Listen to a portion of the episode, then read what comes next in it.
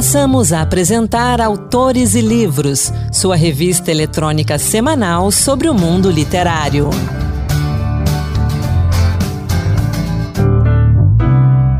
Olá pessoal, a partir de agora, Autores e Livros Dose Extra. Sou Anderson Mendanha e o destaque do programa de hoje é o livro Ao Vivo da Ucrânia, do jornalista João Alencar, publicado pela Matrix Editora. Neste livro, João Alencar descreve os horrores presenciados como correspondente internacional do conflito armado que mantém o mundo em constante tensão. Cerca de 500 mil ucranianos e russos já morreram ou foram feridos no conflito armado que há quase dois anos mantém nações de todo o globo em alerta para a possibilidade de um novo embate mundial. A ideia do livro é evitar que pessoas com rostos, nomes, famílias e histórias se transformem apenas em números de mais uma tragédia humana. A obra, primeiro relato longo de um brasileiro sobre os horrores da guerra da Ucrânia, narra episódios presenciados pelo autor durante a atuação como correspondente internacional na linha de frente das ofensivas militares. Ao longo das páginas, o jornalista traz testemunhos em primeira mão do que viu em meio à carnificina histórias reais de mulheres, homens e crianças com quem conversou nos diversos momentos em que esteve na Ucrânia, constrói então um relato cruel, mas sensível do cotidiano de quem é afetado diariamente pela violência. João, bem-vindo à Rádio Senado, obrigado por conversar com a gente. Olá, Anderson, prazer é meu conversar com vocês. João, oficialmente a guerra da Ucrânia começou ali em fevereiro de 2022, mas como você demonstra no livro, essa ofensiva russa começou bem antes, não foi? É, exatamente. Quando eu acho que começa né, essa, essa tensão política entre a Rússia e a Ucrânia, começa em 2013, né, final de 2013, com a Revolução Maidan, e a primeira agressão russa é de fato a anexação da Crimeia, né, em 2014, em março de 2014, e é assim que os ucranianos dizem, na verdade. Né, eu, quando eu relato no livro a, as falas, o sentimento ucraniano, é, eles sempre ressaltam, isso, que a gente fala que a guerra começou em 24 de fevereiro, né, naquela manhã dos bombardeios em Kiev, isso era a invasão total do país, começou em 24 de fevereiro. Mas a primeira agressão que nós sofremos, como ucranianos, foi em março de 2014, quando a Rússia, de fato, anexou né, a região da Crimeia. Você estava em Moscou naquele 24 de fevereiro, né? Conta pra gente como foi estar lá naquele momento na capital russa e qual foi a reação da população ao início do conflito. É, na verdade, porque eu estava lá em 24 de fevereiro em Moscou, porque já havia todo esse, é, esse exercício militar, como os russos chamavam, né? já tinham milhares de, centenas de milhares de soldados russos na fronteira com a Ucrânia, na fronteira com a Bielorrússia, na fronteira com a, com a própria Rússia, e então esperava-se que houvesse um conflito, mas até aquele momento todo mundo, assim, a maioria das pessoas especialistas, e nós jornalistas também, esperávamos o conflito na região do Donbass, né, que é uma região no leste da Ucrânia, né, onde a Rússia já controlava um, um terço da região, os outros dois terços estavam ainda sob controle ucraniano. Então, esperava-se que houvesse um conflito regional e já seria o cenário terrível de um confronto entre dois exércitos convencionais, né, o exército russo e o exército ucraniano, para conquistar aquela região do Donbass. O russo tentando conquistar a região total. Isso já era o nosso pior cenário. E foi por isso que eu fui para a Rússia, na verdade, né, na véspera, no dia 23, é, e imaginando cobrir esse conflito pelo lado, pelo lado russo e indo descer até a região do Donbass. Só que eu cheguei com meu colega francês na noite do dia 23 em Moscou, e no dia 24 não tivemos nem tempo, na verdade, de descer até a região do Donbass, porque fomos surpreendidos, né, com a, durante a madrugada com o um ataque russo, né, com a ofensiva russa, de fato, não só na região do Donbass, como uma guerra total, né, por quatro, em quatro ofensivas, inclusive a capital Kiev, né, e o próprio presidente Putin naquele pronunciamento dizendo que tinha dois objetivos, né, desnazificar e desmilitarizar a Ucrânia, ou seja, tomar o poder político de Kiev, tá? que é tomar de fato a capital. Foi por isso que, nesse primeiro momento, foi uma surpresa generalizada. Então, primeira reação nossa, claro, nós descemos, fomos para a rua de Moscou conferir qual era o clima na rua. E, na verdade, por mais paradox, paradoxal que possa parecer, Moscou estava em paz, na verdade. Naquele dia tinha uma fina camada de neve branca na cidade, como uma, um dia normal do inverno russo. Né? Então não tinha absolutamente nada. Claro, bastava conversar com as pessoas que havia uma tensão no ar, de fato, as pessoas estavam muito tensas, sem saber se aquela guerra de fato iria chegar até eles. Naquele momento não, não, não tinha chegado, e até hoje não chegou na, na, capital russa. Mas naquele primeiro momento havia essa tensão de que todo mundo sabia dessa invasão, todo mundo estava por dentro, né? mesmo se o anúncio foi feito por volta das quatro, cinco horas da manhã, horário russo. Todo mundo sabia já de manhã acordando, todas as televisões só falavam sobre isso, né? Dessa ofensiva militar, né, que como o Vladimir Putin, o presidente russo, chamava naquele momento. Então havia uma tensão e nessas primeiras 24 horas nós cobrimos também as manifestações à noite, porque houve, apesar de ser proibidas qualquer manifestação contra o poder político, né, contra o governo, de fato milhares de pessoas desceram às ruas para protestar dizendo não à guerra milhares foram presas, né? A, segundo uma ONG, falava em torno de mais de duas mil pessoas presas naquela noite, né? Que prisão temporária, né? Que durava algumas horas. Então, assim, justamente por protestar, né? Porque só o fato de protestar, de se ir às ruas publicamente falar que você é contra o governo, isso é proibido na Rússia, uhum. né? Então, nós cobrimos essas primeiras 24 horas de manifestações, de protestos, de prisões, só que no dia seguinte, aí no dia 25, não fazia muito mais sentido ficar ali em Moscou, porque Moscou era uma capital, apesar de do país estar em guerra, era uma capital em paz. Então foi por isso que nós decidimos é, seguir para Kiev.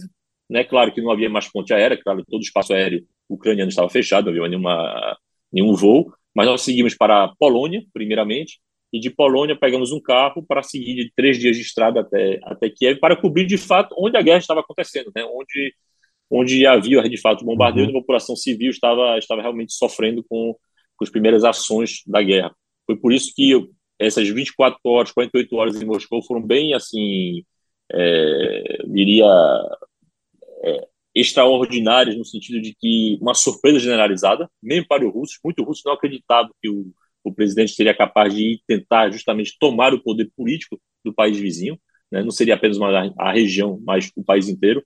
Então foi uma surpresa geral e, e, havia realmente uma tensão no ar, mas depois de 48 horas não fazia sentido para a gente uhum. continuar aquela cobertura ali. Por isso nós seguimos, decidimos seguir para Kiev. E que dificuldades vocês encontraram para entrar na Ucrânia e para chegar até Kiev e o que vocês encontraram ao longo do caminho? Na verdade, a primeira dificuldade é quando chegamos na, na Polônia para atravessar a fronteira, nós sabíamos de todo esse êxodo da, da, da população civil, né? Era a gente via, tinha, nós tínhamos equipes da nossa TV já em, já em Kiev também, e estavam acompanhando esse êxodo da, da, da, população civil. Eles estavam saindo junto com essa população, que levavam alguns dias para sair justamente, e passavam horas e horas, às vezes mais de 24 horas, 48 horas na fronteira, só para conseguir atravessar a fronteira em direção à Polônia. E nós sabíamos que havia todo esse êxodo de um lado, tentando sair, e para entrar, a dificuldade para entrar é que, primeiro, os ucranianos não queriam, assim, teoricamente, que tinham muito medo que houvesse espiões que fossem entrar, espiões uhum. russos que entrassem e tal. Nós alugamos um carro em, na Polônia, enfim, final, finalmente conseguimos atravessar por uma pequena fronteira, porque o posto principal da fronteira que atravessa da Ucrânia para a Polônia, eles tinham fechado a entrada, estava deixando só as pessoas saírem para facilitar a saída, a, fechar, a entrada estava fechada. Então nós tivemos que descer um pouco mais ao sul para passar por um pequeno posto de fronteira e conseguimos passar nesse primeiro momento, certo? Mas logo em seguida, e aí sim começaram as dificuldades, na verdade não foi a fronteira mais difícil, o mais difícil foram os checkpoints, né? Aquelas barreiras de seja militares, sejam civis, que a cada entrada e a cada saída de qualquer cidadezinha, realmente qualquer cidadezinha rural, havia se ou militares realmente formados, ou o exército oficial, ou a população civil com armas, na verdade, todos armados, com arma de caça, seja qualquer arma, protegendo, fazendo uma barreira, controlando, filtrando, né? Qualquer pessoa que entrasse, saísse da cidade. Então, a cada checkpoint tinha que mostrar, mostrava carteira de jornalista, explicar o que estava fazendo, Nesse primeiro momento, nossa tradutora, a gente não conseguiu justamente que a tradutora viesse nos encontrar na fronteira, que seria no mundo perfeito, no mundo ideal, seria encontrar com a tradutora na, na fronteira para fazer todo esse caminho com o tradutor no carro. Claro, no mundo de guerra, nada, estamos, estamos no oposto uhum. né, de um mundo ideal. Então, assim, nós, o primeiro momento, a nossa solução inicial foi ter ela no telefone. Então, era uma, era uma, era uma mulher, então nós tínhamos ela no telefone a cada, a cada posto, a cada controle, nós ligávamos para ela, colocávamos no viva voz, para que ela pudesse dialogar com as pessoas, explicando o que a gente estava fazendo, para onde nós estávamos indo. E aí, a cada vez, tinha que mostrar passaporte, é, carteira de jornalista, eles abriam as malas para ver se tinham armas. Claro que nós não seguimos com armas, né, nenhuma no carro, evidentemente. E aí fomos, só que essa viagem foi, passamos por Lviv, passando pelo sul da Ucrânia até chegar em Kiev, foram três dias de viagem, na verdade. O que se você colocar no Google, porque alguém colocar no Google, pô, é Varsóvia, Kiev, vai aparecer lá 12 horas, 11 horas e meia, 12 horas de carro. Você, ah, faço num dia, certo? Mas isso, claro, sem checkpoint, com todas as uhum. estradas abertas, sem nenhuma, sem nenhuma ameaça. Lá foram, para chegar, foram três dias de viagem, né, passando por Lviv, e aí sim, a cada momento, a cada cidade que nós íamos nos aproximando de Kiev, era notório assim a, a tensão, né, porque não só a tensão, a ameaça né, ficava cada vez mais próxima, e, a, e o ataque ficavam cada vez mais próximos. Uhum. Nas primeiras cidades, mesmo antes de chegar em Kiev, na cidade de Uman, por exemplo, nós passamos uma noite, na noite anterior, antes de chegar em Kiev, a cidade já havia sido atacada, já havia sido bombardeada o centro da cidade, já havia uma pessoa tinha, tinha morrido, outros tinham ficado feridos no centro. Então, quando nós entramos nessa cidade, indo para o hotel, nós chegamos já no finalzinho da, da tarde, da noite, no limite do toque de recolher, e aí, chegando na cidade, toca a sirene. E aí foi o primeiro, assim, o primeiro momento de tensão, porque toca a sirene. Certo, já, já tínhamos ouvido sirene nas outras cidades anteriores, uhum. mas outras cidades não tinham sido bombardeadas ainda. Então, assim, aquela ameaça, querendo ou não, ainda era uma ameaça que, claro, que era real, que ia, ia, poderia acontecer acabou acontecendo, mas até aquele momento não, não tinha acontecido ainda. E já quando nós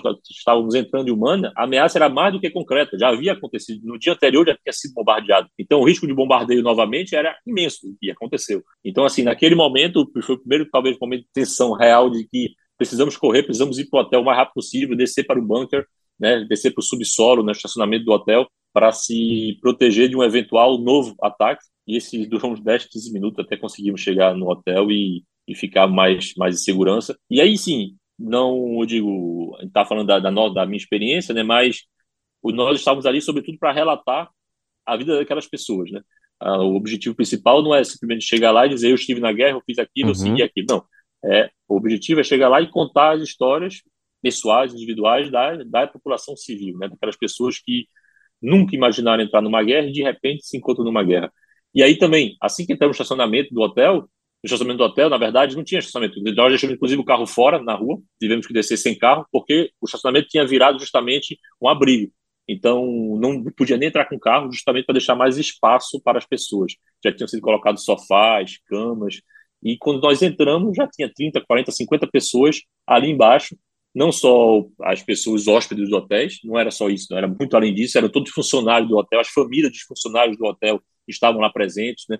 É, amigos das pessoas estavam lá presentes, já que era um, um, grande hotel da cidade, onde havia esse subsolo grande, então tinha se transformado realmente num abrigo é, geral, e, e, aí sim, nós começamos também a fazer matéria né, com as pessoas, com as crianças, havia muita criança nesse momento, isso foi também um episódio bem marcante, se eu, se eu puder me alongar um pouquinho, foi justamente encontrar essas primeiras crianças brincando lá, sorrindo, né, como se nada estivesse acontecendo, e quando nós conversávamos com os pais dela, é, eu até cito no livro, me lembrou muito uhum. aquele filme A Vida é Bela, né?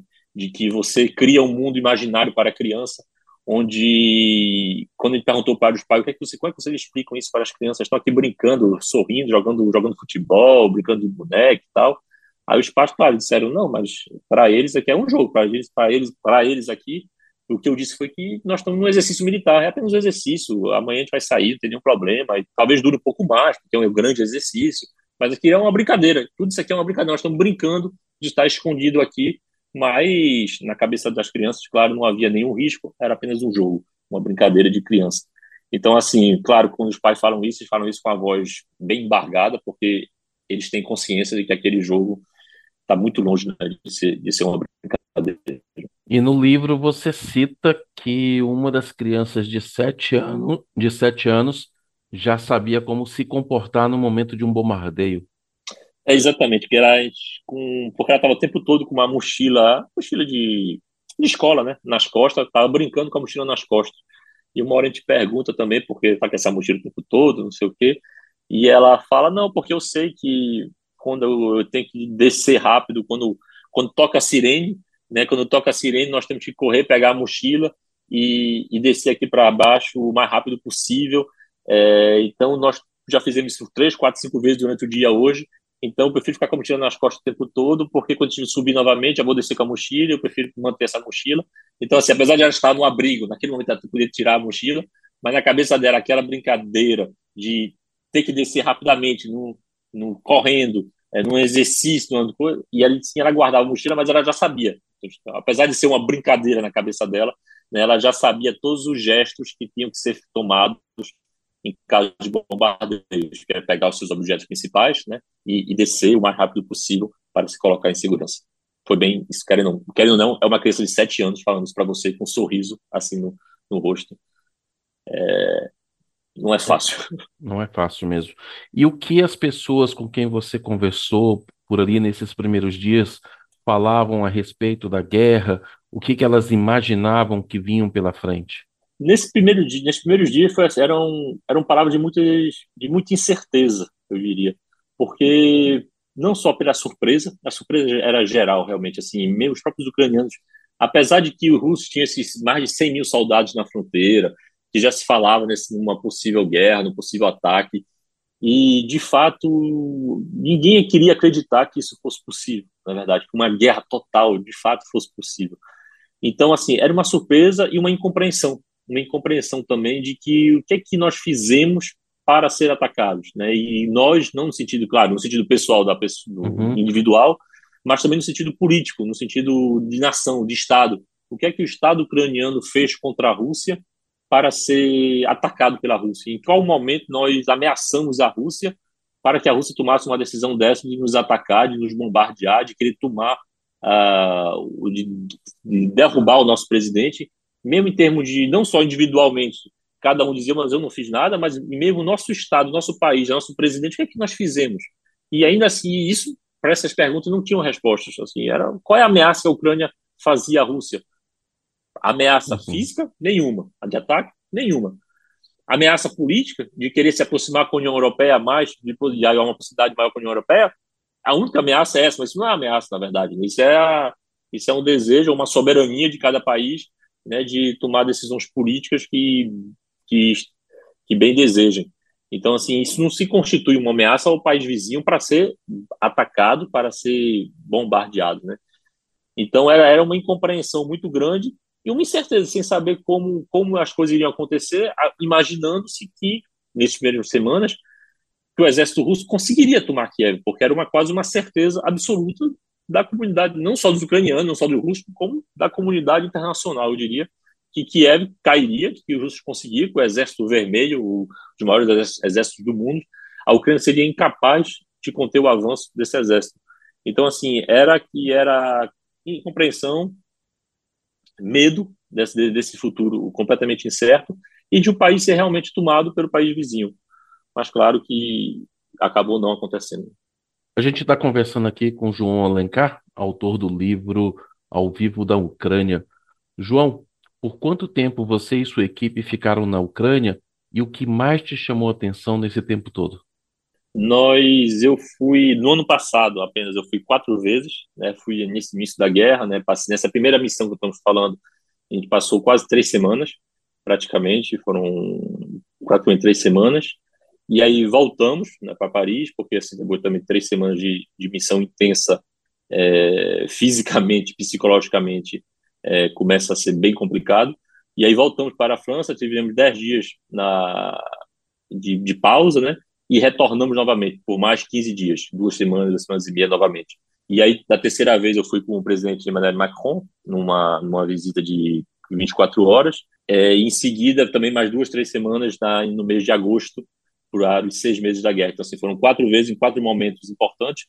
E o que mais me marcou foi justamente na segunda missão, quando depois desses dez dias de pausa que nós voltamos para Kiev, foi justamente nós chegamos dois dias antes, onde os russos, ah, depois de um mês, um mês e uma semana, tentando entrar em Kiev e sem conseguir entrar, né, eles foram parados a 20 quilômetros do centro da capital, a 20 quilômetros do Palácio Presidencial de, de Kiev.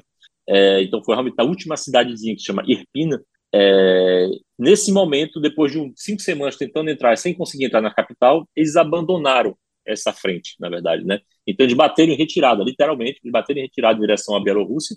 E como a Bielorrússia, no norte da Ucrânia, fica a menos de 200 quilômetros da, da região de Kiev, da, da capital Kiev, então, assim, 24 horas, 48 horas, os russos deixaram completamente essa região. E aí foi nesse momento que eu diria que foi, é, para mim, apesar de ter coberto outros conflitos antes, foi talvez a semana mais difícil de uma cobertura jornalística que eu fiz até hoje, que foi nessa semana, quando o russo deixa a capital, nós entramos, eu digo nós, a imprensa internacional que estava em Kiev, junto com o exército ucraniano, junto com a população ucraniana que voltava para essa cidade da periferia. Então nós entramos com eles nessas cidadezinhas da Imbucha, Borodianka, Irpina, E aí sim nós descobrimos assim as atrocidades, os horrores que foram cometidos contra a população civil durante esse mês de ocupação, nesse mês de invasão. E aí foram aquelas imagens que ficaram até famosas, né? Infelizmente, com os corpos no meio, da, nos meio, no, no meio das ruas na cidade de Bucha, por exemplo, e inúmeros casos de assim de assassinatos é, bárbaros assim no meio na frente das casas. Uma prefeita de outra cidade foi também assassinada porque não quis colaborar não aceitou colaborar com os russos. Quando de colaborar seja dar informações né ou ajudar de forma logística dando é, abrigo dando é, comida carro essas coisas. E então ela não aceitou ela o marido ela tinha 50 anos o marido o filho dela de 25 anos jogador de futebol foram assassinados também, torturados e assassinados, executados, né? com uma bala com um tiro na cabeça. Então, assim, a cada dia nós íamos entrando em novas cidades, eram novos relatos de, de barbárie, de, de agressões, de agressões sexuais contra as mulheres. Então, assim, e inúmeros, mas inúmeros, é, dezenas, centenas mesmo de corpos, né, que tinham sido enterrados de forma rápida, porque não havia condição nem de fazer o enterro, uhum. nem de levar para o cemitério, por exemplo. Então, até um ponto que, por exemplo, acho que foi no sexto ou sétimo dia já dessa semana, que por trás da igreja da cidade de Bucha, que é uma cidade periférica, uma cidade dormitória, na verdade, próximo da capital, é, já que eles não conseguiam ter acesso ao cemitério que estava sendo bombardeado, atrás da igreja, o padre, o padre propôs aos próprios habitantes enterrar de forma rápida os, os, numa vala comum. E nesse quinto, sexto dia depois da liberação, foi o momento que eles estavam retirando os corpos para serem identificados. E havia mais de 80 corpos, na verdade, eram quase 100 corpos jogados nessa vala, que eram retirados, e as pessoas vinham para identificar, tentar identificar o corpo do seu, do seu, do seu irmão, pai, filho, filha, desaparecido. E a gente eu fiz uma, fez uma matéria bem, bem tocante, realmente também foi é, de um irmão de 30 e poucos anos que eu estou lá filmando, né, acompanhando, e de repente o, ele fala pra, para os, os peritos, pode esse, esse aqui é o meu irmão, pode fechar, né, atrás do cordão, né, porque claro, ele não podia chegar tão próximo do corpo, ficava uns 3, 4 metros onde estavam os corpos, e ele identifica o próprio irmão que estava desaparecido há mais de 15 dias, e ele encontra o irmão ali naquele, naquele momento. Então foi isso é apenas uma história entre só, na, só, naquele, só naquele dia, só na, naquela dias, né? fossa, naquela fossa ali havia mais de 80, né, 80 corpos, ou seja, 80 pessoas, 80 histórias, 80 famílias diferentes, né? Então, assim, é... e eu, como eu digo assim também no livro, é... mais difícil do que os mortos, na verdade, são os vivos, né? Assim, mais difícil do que filmar é, corpos de pessoas é filmar a dor, a dor viva, né? A dor daqueles que estão sofrendo, a dor daquele irmão que, que encontra o corpo do outro e que fala assim para a gente o que é que eu vou dizer para minha mãe, o que é que eu vou dizer para a filha dele, de sete anos, eu vou dizer para minha mãe, como é que eu vou explicar isso para elas, né? E claro que nós não temos nenhuma resposta para dar nesse momento, né, de, de, de tanta tristeza e luto. Então, assim, foram cenas bem, bem difíceis no caso, mas de relatar, né, mas cenas cruéis. Então, assim, eu acho que foi, foi de fato mais impactante essa consequência para essa população civil. Mais uma vez, nem, nem imaginava viver uma guerra, vivia numa cidadezinha no interior, então, assim, uma vida muito mais tranquila, uhum. nem se meter em política, nem nada. E, e eu digo também que marcou também aquela uh, que você, às vezes, a gente podia imaginar que, não, eu sou uma pessoa pacifista, se um exército inimigo entrar aqui na minha cidade, eu vou ficar na minha casa, eu não quero me meter nisso, não tenho nada a ver com essa guerra, eu vou ficar no meu quarto, trancado, vai, vai ficar tudo bem. Eu vou comprar água, comida, vou passar um mês aqui dentro de casa sem sair de casa, vai ficar tudo bem. Na verdade, não funciona assim. É, é ilusão, é ilusório acreditar que você pode ficar neutro numa guerra. Na verdade, não acontece isso. O que acontece é que um exército inimigo que aconteceu nessas cidadezinhas, eles entravam prédio por prédio, casa por casa, apartamento por apartamento, quarto por quarto. Então, assim, eu digo tem meio que três, tinha três possibilidades para cada pessoa. Fugir, era a primeira, se engajar no exército, era a segunda, ou colaborar com o invasor. Na verdade, neutro você não tem como ficar. Então, e aí, claro, essa decisão de fugir, se engajar, e aí, claro, é, vai de cada um, de cada situação, de cada família, de cada momento né, individual, hum. mas acreditar que eu vou ficar na minha casa, trancado na minha casa, que vai, vai ficar tudo bem, que eles vão passar pelo lado, não, não vou fazer nada comigo, porque eu não quero fazer nada com eles, na verdade, é, infelizmente, isso não, não é nenhuma possibilidade, na verdade. Para a gente finalizar, dizem que na guerra a primeira vítima é sempre a verdade. Como você sentiu isso nessa cobertura da guerra da Ucrânia? É justamente, foi uma das razões que me fez também escrever esse livro. É, foi justamente quando eu voltei dessa segunda missão dessa semana, que foi bem difícil, né, nessa na região de Kiev, e a segunda razão, né, querendo, eu queria contar um pouco melhor também, e já que eu trabalho para a mídia francesa, né, já há 15 anos morando lá na França, fazendo todas as reportagens em francês, eu tinha essa vontade também de poder compartilhar com meus amigos, com a minha família, com o público geral no Brasil, né, por isso que eu escrevi primeiro em português, eu estou trabalhando agora numa, estou fazendo, estou terminando na verdade, uma tradução francesa para a publicação na França, mas eu tinha uma convicção e uma vontade realmente de fazer a primeira publicação no Brasil, já que é a minha língua mãe, né? Eu estou há 15 anos lá, mas cresci, é, nasci e cresci aqui. Então, assim, era a minha vontade inicial de poder compartilhar essa experiência com o público brasileiro. E a segunda razão, justamente nesse momento, a versão dos, dos russos, na verdade, que, que aquilo tudo era uma mise-en-scène, né? uma encenação. Que aqueles corpos no meio das ruas não existiam. Aquilo eram atores, figurantes, fazendo figuração de daquela, daquela, daqueles ataques, daquela realidade. E aí, o, como disse, bem disse o Rubens Recupero, né, o ex-embaixador do, do, Brasil, que me fez a honra de escrever o prefácio do livro, né, um dos maiores intelectuais da diplomacia brasileira hoje, é, ele próprio diz no prefácio que o melhor antídoto para as fake news é o jornalismo, né, o jornalismo de campo, o jornalismo de terreno, de você poder ir lá e verificar com seus próprios olhos. Então, era também, quando eu digo no livro, conta a história das pessoas e ao mesmo tempo eu tento relatar como é que nós chegamos naquele momento, naquele local. Nós não fomos levados por ninguém, por o exército, por um, porta-voz ucraniano que nos pegou pela mão, que nos pegou no hotel e disse: Vamos, vamos levar vocês ali para vocês mostrarem aquilo, porque eu quero, quero mostrar isso. Isso nunca aconteceu, na verdade. Né? Então, quando eu tento mostrar os bastidores da notícia, é também nesse sentido, nesse, nessa, nesse desejo de tentar mostrar que nós chegamos naquele local, muitas vezes por acaso, né? muitas vezes por, por acaso, porque vimos no Twitter uma foto, porque ouvimos falar de, de tal coisa. Então, assim, não existe um complô, uma organização, um, o Ministério da Comunicação da Ucrânia que foi dizer, olha, ligou para João, vem cá porque queremos mostrar algum negócio aqui para vocês, para vocês filmarem. Não, não, não foi assim, nunca aconteceu isso. Então, assim, mostrar os bastidores da notícia nesse momento é também um, um desejo de, de mostrar como é que nós trabalhamos e indicar que, não, aqueles corpos ali aconteceram, na verdade, eu vi, tinham pessoas mortas ali, né, haviam pessoas mortas. E a quantidade de pessoas mortas não é uma, duas, três pessoas, quatro pessoas que você pode dizer, ah, não, foi tudo combinado. Não, peraí também. Você vai combinar com 100, 200, 300 mil, 3 mil, 5 mil, 10 mil, 50 mil pessoas, 100 mil pessoas da região? Como assim? Você vai uhum. assassinar pessoas? É, isso não faz o menor sentido. Não, não então, assim, então, assim, o objetivo do livro é justamente também tentar combater essas fake news e tentar mostrar a realidade, se até os fatos. Né? Eu, eu, tento não entrar em polêmicas de política, de narrativas políticas, mas tentando, sobretudo, me ater aos fatos, aos fatos que eu pude cobrir, né, que eu pude testemunhar. Esse é, esse é o objetivo do livro. João Alencar, obrigado pela conversa, obrigado pelo livro, né? Um livro que fica a dica aí para quem está acompanhando a gente, vale a leitura para a gente se informar melhor e fugir das falsas narrativas. Obrigado pela conversa. Até uma próxima oportunidade. Eu que agradeço, Anderson. Uma, uma honra participar do programa. Muito obrigado. Essa foi a conversa com o jornalista João Alencar do livro Ao Vivo da Ucrânia, publicado pela Matrix Editora, que está disponível nas livrarias e portais de livros. Alencar vive em Paris desde 2009 e cobriu os bastidores da batalha para os canais franceses, como ITL, atual CNews, e BFM-TV, uma das emissoras mais influentes no país.